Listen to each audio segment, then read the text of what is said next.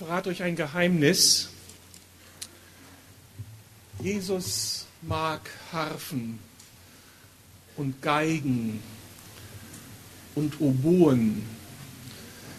Die Kantaten von Johann Sebastian Bach, die großen Messen von Schubert. Aber der wilde Messias, der mag auch Jazz und Soul und Schlagzeug und Bass und Saxophon und E-Gitarre.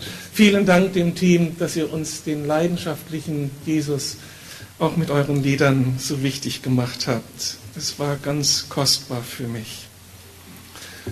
Gnade sei mit euch und Friede von Gott, unserem Vater und unserem Herrn Jesus Christus. Amen. Thema meiner Predigt ist genannt der wilde Messias von der Leidenschaft unseres Gottes. Und ich will dazu drei Verse aus dem Markus-Evangelium lesen, die das, was ich hier mit diesem Thema andeute, so auf den ersten Blick gar nicht wiederzugeben scheinen, aber trotzdem haben sie es in sich. In Markus 3 lesen wir, Jesus stieg auf einen Berg und rief die zu sich, die er bei sich haben wollte. Sie traten zu ihm und er bestimmte zwölf, die er Apostel nannte. Sie sollten ständig bei ihm sein und er wollte sie aussenden, damit sie seine Botschaft verkündeten und in seiner Vollmacht die Dämonen austrieben. Danke, Herr, für dein Wort. Segne es jetzt, dass wir es hören und verstehen und verinnerlichen und unser Herz und Leben weit wird durch dich und deine Wahrheit. Amen. Rüdiger Suhmann hat in seinen letzten beiden Predigten über Leidenschaften gesprochen, über heilige Leidenschaften.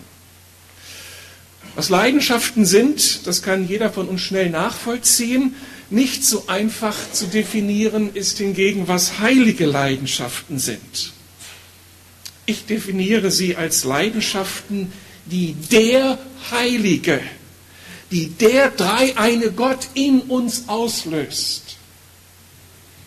Normale Leidenschaften, die wir als Menschen entwickeln, knüpfen an unseren eigenen Bedürfnissen an, an dem, was wir in uns finden. Wir begehren Dinge aus unserem Herzen heraus, die uns dann in dieser Welt angeboten werden. Heilige Leidenschaften entzünden sich an dem heiligen Gott selbst. Mit dieser Definition ist letztlich schon ein Geheimnis angedeutet, nämlich, dass sich in Gott selbst Leidenschaften wiederfinden. Und das sollte uns nicht überraschen. Dass wir Menschen leidenschaftliche Menschen sein können, also mit ganzer Hingabe bestimmte Ziele verfolgen können, ist zuerst eine gute Gabe Gottes an uns und diese gute Gabe Gottes spiegelt Gott wieder. Er hat etwas in uns hineingelegt, was in ihm selbst zu finden ist.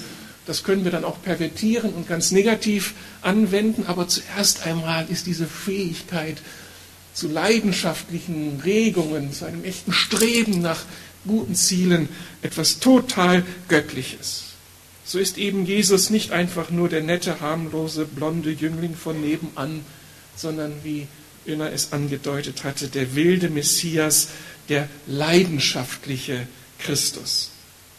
Unser Predigtext deckt eine der ganz zentralen Leidenschaften Gottes auf.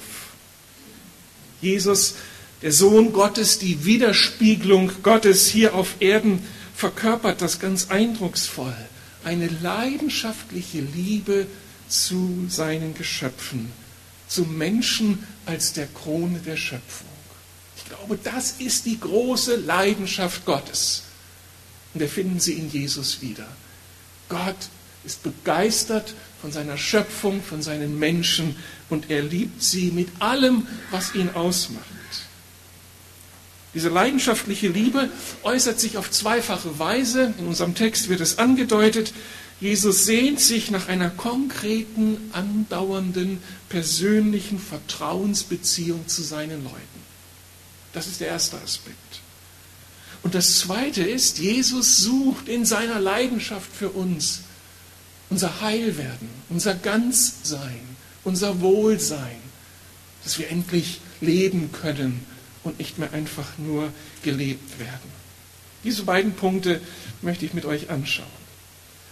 Da ist Jesus der leidenschaftliche Liebhaber seiner Geschöpfe, der lebendige Gott, der leidenschaftliche Liebhaber seiner Geschöpfe, der sich nach einer konkreten, andauernden, persönlichen Vertrauensbeziehung zu seinen Leuten sehnt.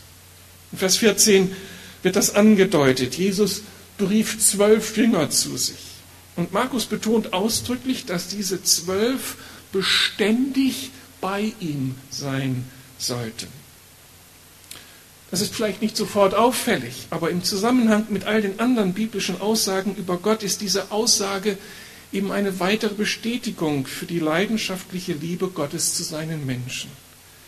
Er sehnt sich nach seinen Leuten und damit auch nach dir und nach mir. Und er will eine konkrete, andauernde Beziehung zu uns auf der Basis von Annahme, von Liebe, von Geborgenheit, von Treue, von Verlässlichkeit. Das ist sein Herzschlag. In den vielen in Köpfen vieler Zeitgenossen finden sich viele Gottesbilder und eben auch so viele problematische Gottesbilder. Und manche dieser Gottesbilder sind eben auch bei uns angekommen. Du hast von einem etwas einseitigen Jesusbild schon berichtet. Aber da gibt es das Bild eines moralisierenden Gottes, eines kontrollierenden Gottes, eines lebensfeindlichen Gottes, eines mich vereinnahmenden und mich fordernden Gottes und am Ende auch das eines richtenden Gottes. Die Frage ist, sind diese Gottesbilder angemessen? Was der Psychoanalytiker und Theologe Tilman Moser, der in seinem Buch Gottesvergiftung gegen den Gott zu Felde zieht, den seine Eltern ihm vermittelt haben. Ein Text, immer wenn ich den lese, bin ich sehr betroffen über diese Zeilen. Ich will es euch noch einmal zumuten. Er schreibt in seinem Buch, lieber Gott, ich möchte mit einem Fluch beginnen oder mit einer Beschimpfung die mir bald Erleichterung brächte. Eine Art innere Explosion müsste es werden, die dich zerfetzte. Ich wäre dann nicht nur dich, sondern auch diese elende Beschämung los, mich noch einmal mit dir beschäftigen zu müssen. Weißt du, was das Schlimmste ist, dass sie mich, dass sie über dich erzählt haben, dass sie mir über dich erzählt haben? Es ist die tückisch ausgestreute Überzeugung, dass du alles hörst und alles siehst und auch die geheimen Gedanken erkennen kannst. In der Kinderwelt sieht das dann so aus, dass man sich elend fühlt, weil du einem lauernd und ohne pausendes Erbarmen zusiehst und zuhörst und mit Gedankenlesen beschäftigt bist.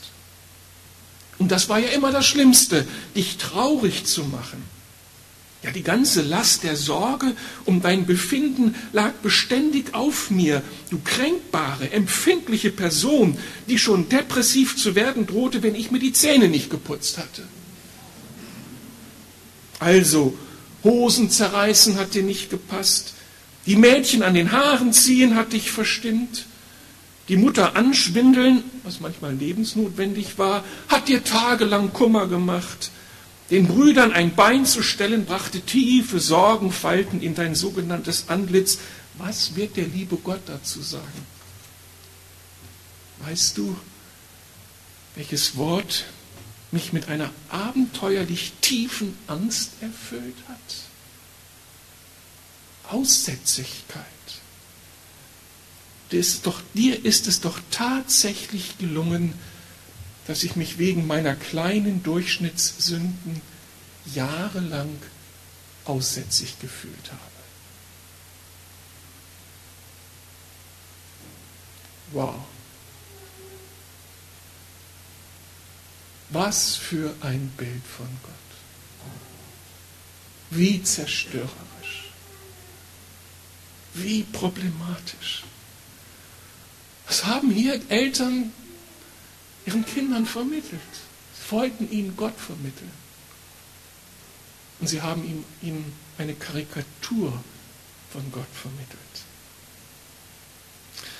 Es ist das totale Kontrastprogramm zu dem Gott, wie ihn Jesus dargestellt hat.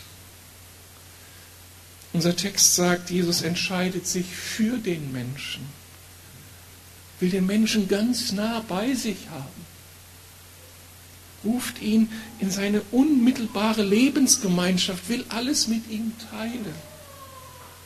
Und nicht erst aus dem Grund, dass er sie für seine Zwecke gewinnen, gewinnen will, sondern weil er ihre Beziehung liebt und sucht und will.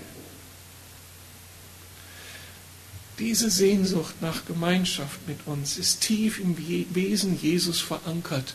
Jesus liebt zweckfreie Beziehungen. Beziehungen, die einfach so da sind, weil man begeistert ist voneinander. Das wird schon in seinem eigenen geistlichen Leben Gott gegenüber, also in seiner Spiritualität sichtbar. Jesus lebte vor aller Dienstorientierung, die er natürlich auch vor Gott hatte, und dann teilte er mit Gott all seine Lasten für die Menschen in seinem Dienst. Aber bevor das irgendwie Thema vor Gott war, war Jesus einfach vor Gott, seinem Vater, liebte ihn über alles und sehnte sich nach Gemeinschaft mit ihm.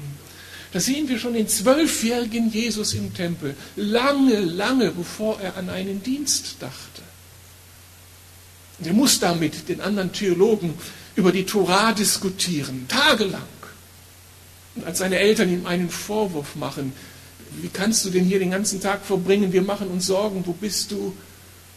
Da sagt Jesus ihnen, muss ich nicht sein in dem, was meines Vaters ist? Muss ich nicht da sein, wo ich Gott finden kann, wo ich ihm nahe sein kann, wo ich über ihn nachdenken kann, wo ich ihm auf die Spur komme? Da sehen wir diese Sehnsucht, diese leidenschaftliche Sehnsucht Jesu nach Gemeinschaft mit seinem Vater, einfach um des anderen Willen, um Gottes Willen. Mit solch einer zweckfreien Liebesbeziehung zu Gott haben wir so unsere Probleme. Ich habe damit meine Probleme. Wenn ich Gott suche, habe ich so oft egoistische Gründe oder kultivierte egoistische Gründe, weil ich Gemeinde vor Gott ausbreite und meinen Dienst vor Gott ausbreite und ihm sagen möchte, was alles notwendig wäre in meinem Dienst für Menschen und für die Gemeinde. Ich brauche ihn zur Bewältigung meines Lebens, zur Bewältigung meiner Aufgaben. Aber Jesus ist hier erst einmal ganz anders. Er liebt einfach die Gemeinschaft mit seinem Vater und er liebt auch einfach erst einmal nur seine Leute, bevor es um irgendetwas geht, was er vielleicht mit uns gestalten möchte. Er sehnt sich nach Beziehung aus Liebe, aus Begeisterung, aus Freude. Er fühlt sich zu uns hingezogen. Beim letzten Abendmahl, am Ende seines unglaublichen Dienstes, geht dann ans Kreuz, stirbt für uns. Also in dieser letzten Runde, die er mit seinen Jüngern hat, bevor nun alles auf den Höhepunkt zugeht. Er feiert das Abendmahl und sagt dann am Ende, mich hat herzlich verlangt, das Abendmahl mit euch zu essen. Ich zitiere diese Worte immer wieder weil sie so sehr auf den Punkt bringen, was die Leidenschaft deines Gottes ist. Ich hat herzlich verlangt danach, mit euch Gemeinschaft zu haben. Und ich denke nicht, weil Jesus jetzt in so einer depressiven Situation ist und sich noch einmal aufpushen muss im Miteinander der Leute, sondern weil da etwas zum Abschluss kommt. Er wird ans Kreuz gehen. Er wird zum Vater zurückkehren. Die drei Jahre innigste Gemeinschaft, die hier ja begonnen haben bei der Jüngerberufung, sie kommen zu einem Abschluss und Jesus feiert das und Jesus ehrt das und da kommt es nochmal auf den Punkt. Mich hat herzlich verlangt, Gemeinschaft mit euch zu haben. Und jetzt geht es dann weiter. Ich habe in den letzten Wochen eine Wahrheit für mich neu, neu durchbuchstabiert, neu versucht zu entdecken, die ich mit euch teilen möchte. Wir müssen uns unbedingt bewusst machen, dass Gott die Beziehung zu uns nicht für sich selbst braucht. Jesus braucht uns nicht. Gott braucht uns nicht.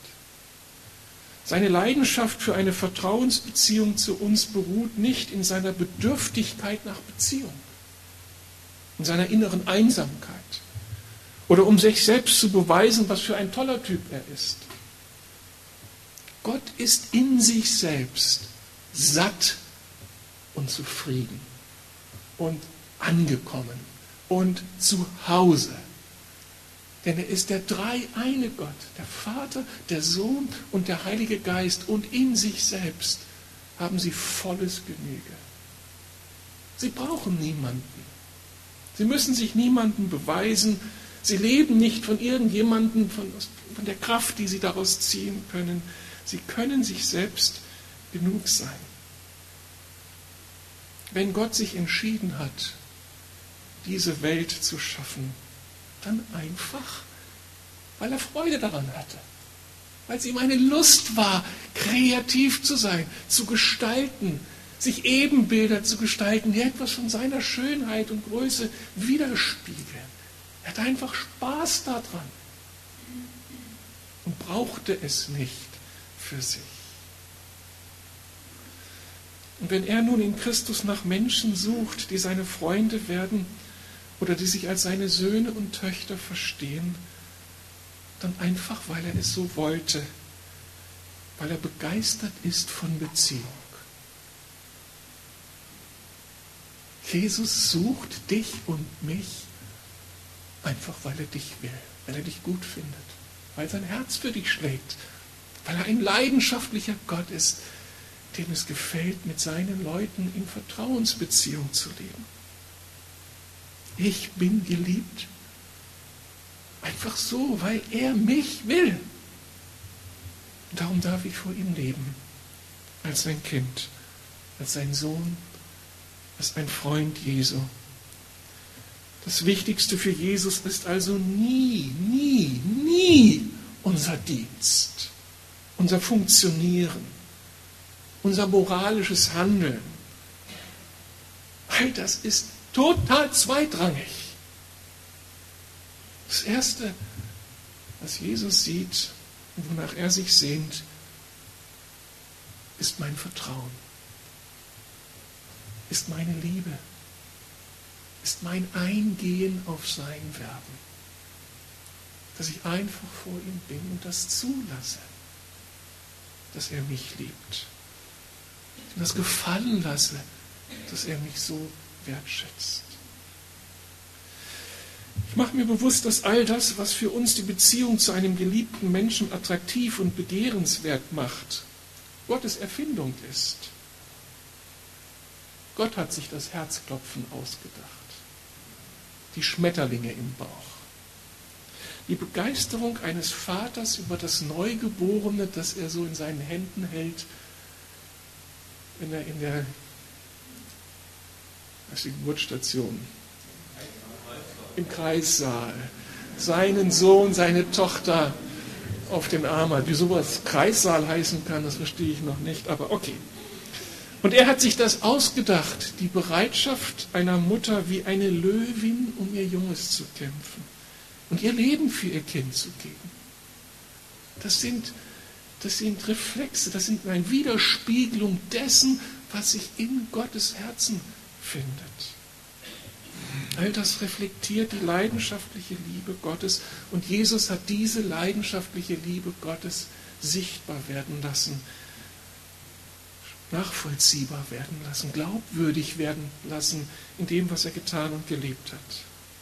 Und diese Leidenschaft Gottes geht so weit, dass er bereit ist, seinen Sohn für uns zu geben.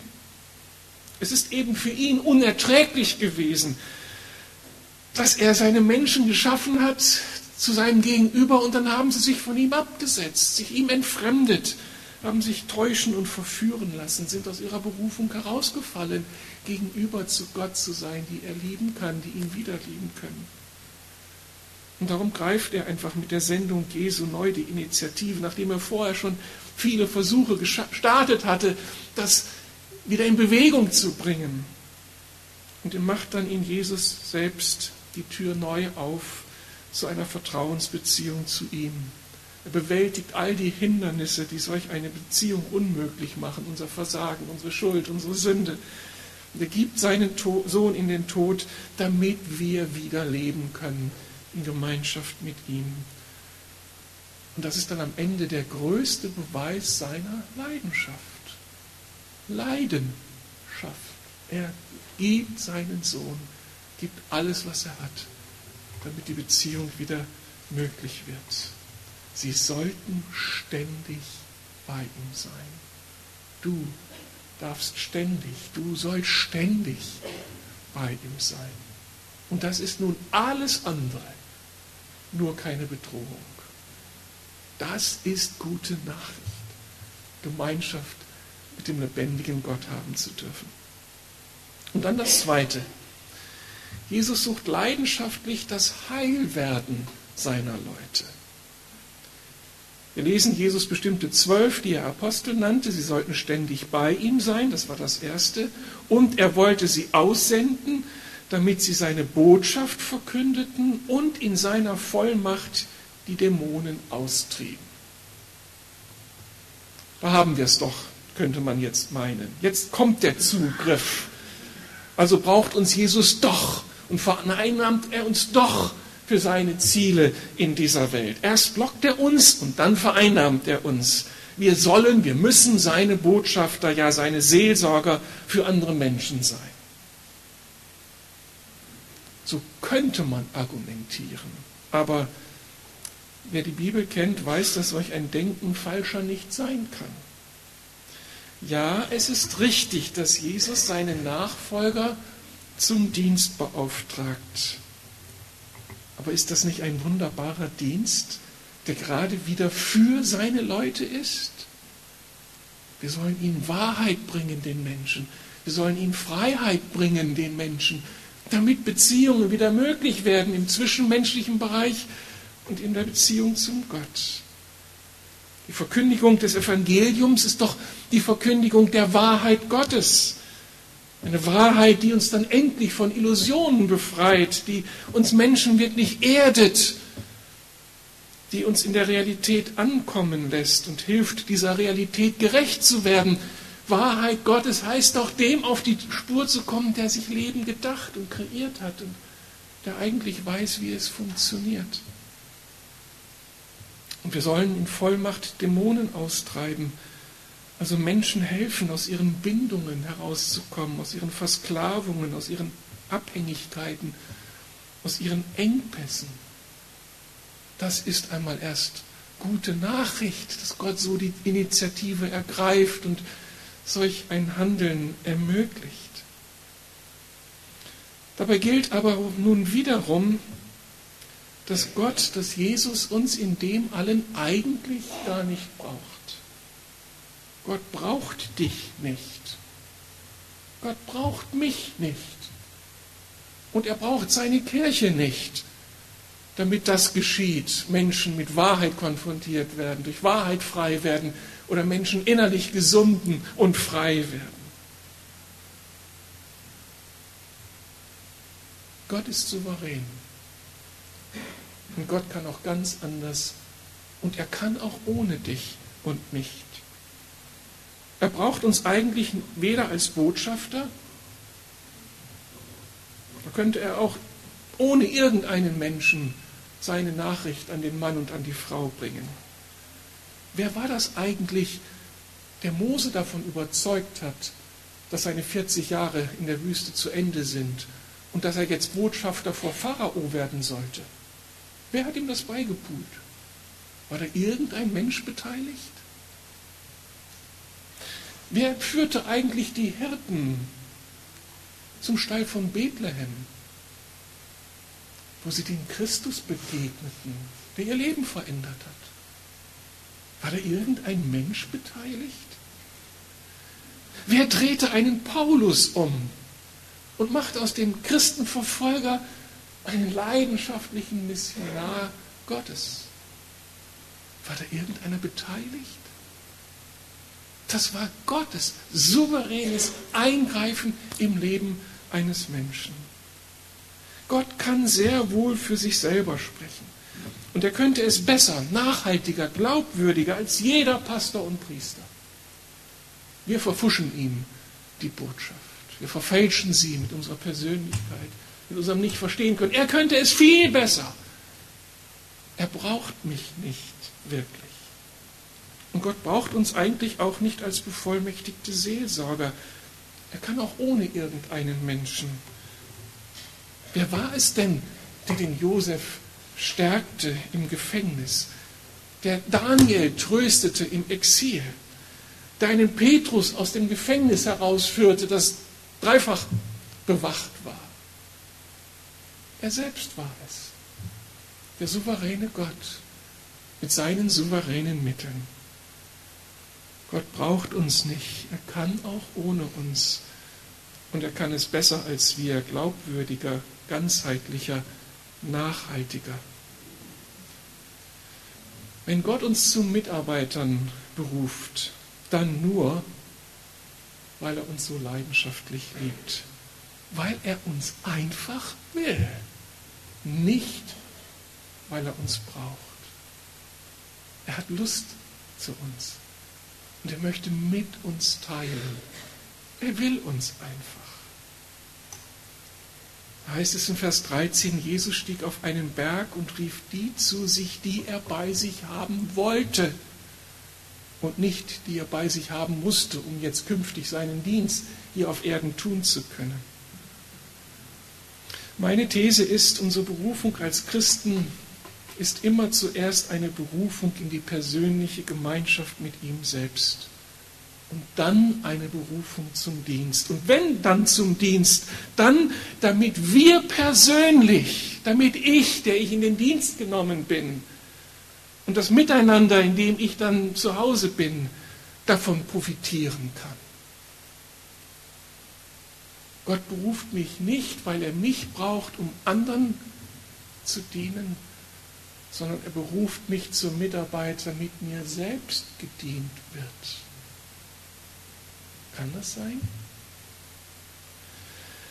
Wer sich von Jesu Liebe anziehen lässt, beschenken lässt und sich dann beauftragen lässt, das Evangelium weiterzugeben, wie hier angedeutet, der betritt selbst zuerst den Boden der herrlichen und absoluten Wahrheit Gottes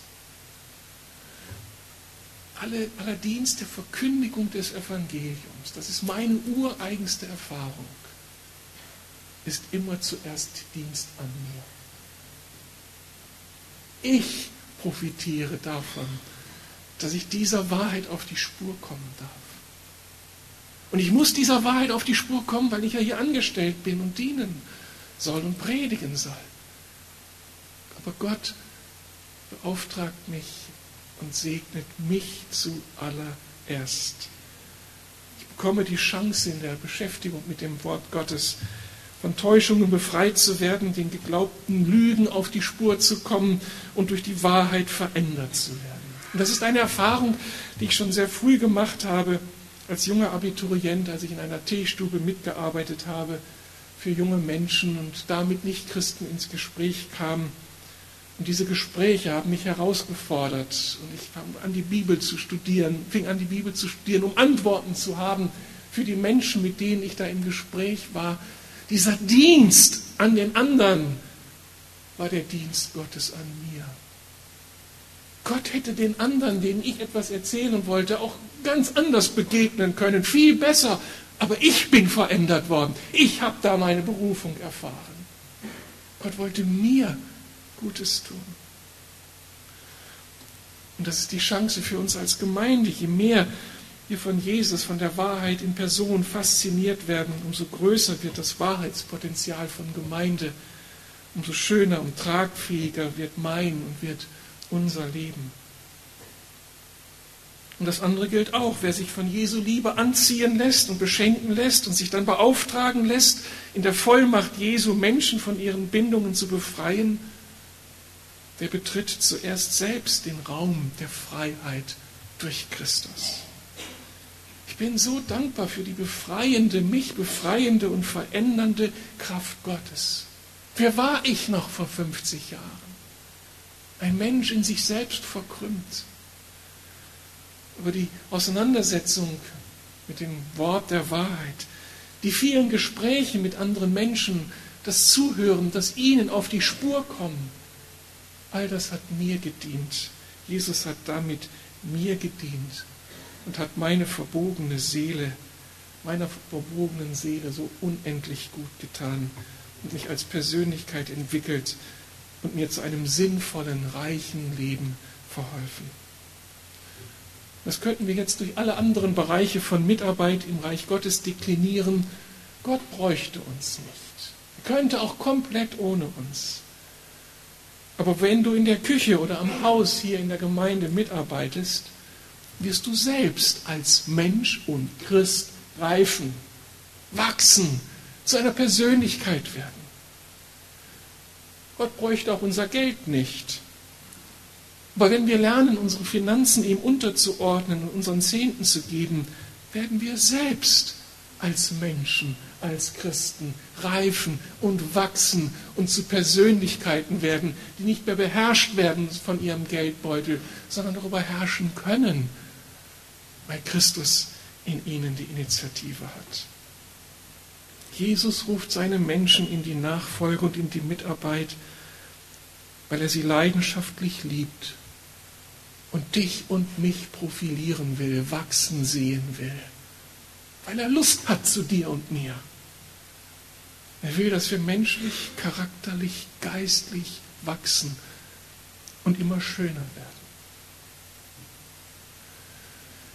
Ich weiß nicht, ob ihr begreift, welche Brisanz diese Aussagen haben und was das an Veränderung in unserem Denken und Leben für unser Miteinander haben könnte, wenn wir uns einfach nur verstehen als Menschen, die berufen sind zu einer Vertrauensbeziehung zu Christus.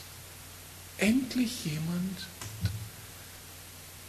der mich nicht vereinnahmt, der mich nicht manipuliert, für den ich nicht funktionieren muss, dem ich einfach nur wichtig bin und der selbst alles gegeben hat, damit ich ins Leben komme. Und der bereit ist, an mir festzuhalten, obwohl ich seine Sachen immer nur verfusche. Er selbst könnte es viel besser machen, aber der mir noch nicht gesagt hat, tritt von der Kanzel ab. Ich mach's jetzt. Er wagt es immer noch mit mir. Ich bin leidenschaftlich geliebt von diesem wilden Messias. Wie gut. Ich fasse zusammen und frage, wie könnten wir auf diese Aussagen reagieren? Ich schlage drei Reaktionsmöglichkeiten vor, ganz kurz. Wir versuchen vielleicht zuerst diese leidenschaftliche Liebe uns gegenüber neu zu verstehen und zu ergreifen. Vielleicht brauchen wir hier wirklich Offenbarung, dass wir beten müssen, Gott, komm mir entgegen. Ich bin so verbogen, ich habe solche falschen Bilder, ich bin noch so in diesem Funktioniermodus. Musste immer funktionieren. Natürlich muss ich auch vor dir funktionieren. Offenbare dich mir.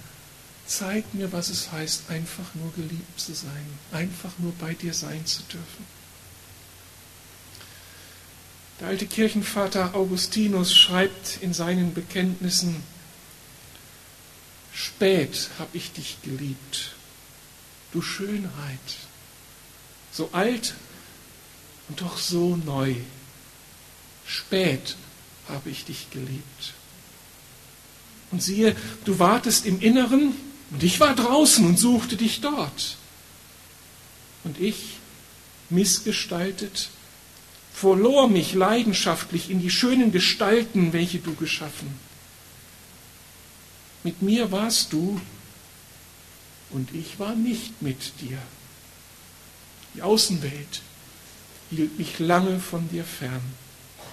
Du riefest und schriest und brachst, brachst meine Taubheit. Du schillertest, glänztest und schlugst meine Blindheit in die Flucht. Du wehtest und ich schöpfte Atem und atme zu dir auf. Ich koste dich und hungere und dürste. Du berührtest mich und ich entbrannte in deinem Frieden. Unglaubliche Sätze. Augustin hatte lange gebraucht, um zu begreifen, dass die Leidenschaften seines bis dahin gelebten Lebens, nämlich Sex und Geld, nichts waren gegen die Beziehung zum lebendigen Gott, dem schönen, faszinierenden, leidenschaftlichen Gott. Und dann so interessant, die Begegnung mit der Schönheit Jesu macht Augustinus selbst zu einem leidenschaftlichen Menschen anderer Art. Ich entbrannte in deinem Frieden. Und Feuer ist immer ein Bild für Leidenschaft. Jesus, lass uns deine Liebe zu uns entdecken und darin ganz aufgehen.